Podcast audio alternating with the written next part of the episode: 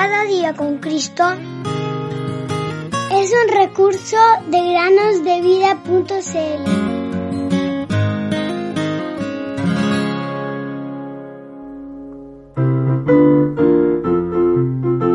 Porque yo sé los pensamientos que tengo acerca de vosotros, dice Jehová, pensamientos de paz y no de mal, para daros el fin que esperáis. Jeremías 29, 11. Bienvenidos queridos amigos y amigas que nos escuchan en el podcast Cada día con Cristo. Sean bienvenidos a una nueva meditación.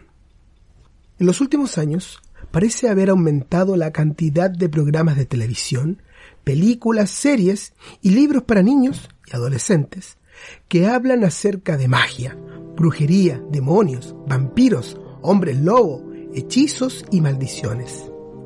Los escritores pueden pensar que las historias son, son una forma divertida de representar el bien contra el mal, pero hay una batalla más seria detrás de estas cosas.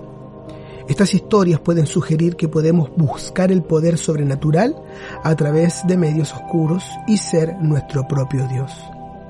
Satanás hizo esto por primera vez en el jardín del Edén cuando tentó a Adán y Eva y les dijo, Dios sabe que el día que de él coman, se les abrirán los ojos y ustedes serán como Dios, conociendo el bien y el mal.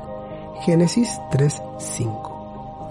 Estos programas, series, películas y libros desdibujan nuestro enfoque, el cual debería estar en Jesús, quien dice en Juan 14:6, Yo soy el camino, la verdad y la vida. Nadie viene al Padre sino por mí. Hay una verdadera batalla espiritual por la verdad.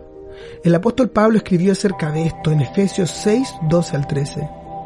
Porque nuestra lucha no es contra sangre y carne, sino contra principados, contra potestades, contra los poderes de este mundo de tinieblas, contra las fuerzas espirituales de maldad en las regiones celestes.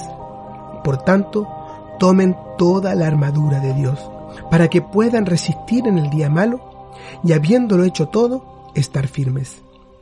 Oh queridos amigos y amigas, no se dejen atrapar por la cultura y entretención de este pobre mundo, sino que aférrense a la verdad espiritual de Cristo.